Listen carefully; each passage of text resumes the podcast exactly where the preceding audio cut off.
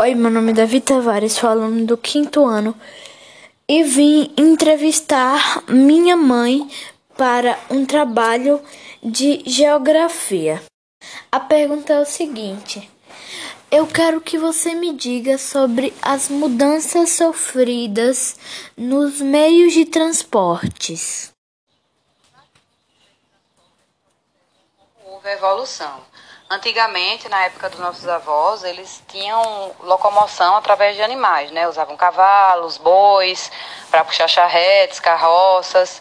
Até hoje você vê esse meio de transporte no interior, mas não é tão comum aqui na capital. Depois a gente teve o surgimento de meios de transportes elétricos, né? Como os trens, os bondes, e que já foi uma grande evolução para a humanidade carros, que os carros antigamente eram dados a corda, a vela, né? E depois veio a carro a motor e hoje em dia a gente tem carro elétrico, carro que a gente bota para carregar na tomada como se fosse um celular. A mesma coisa são trens. Antigamente os trens eram a vapor. Hoje em dia você vê trem, trem elétrico, trens rápidos que fazem distan grandes distâncias em tempos recordes, tempos mínimos né? E aviões também. O homem não tem mais limite, porque já chegou, conseguiu chegar até a Lua, né?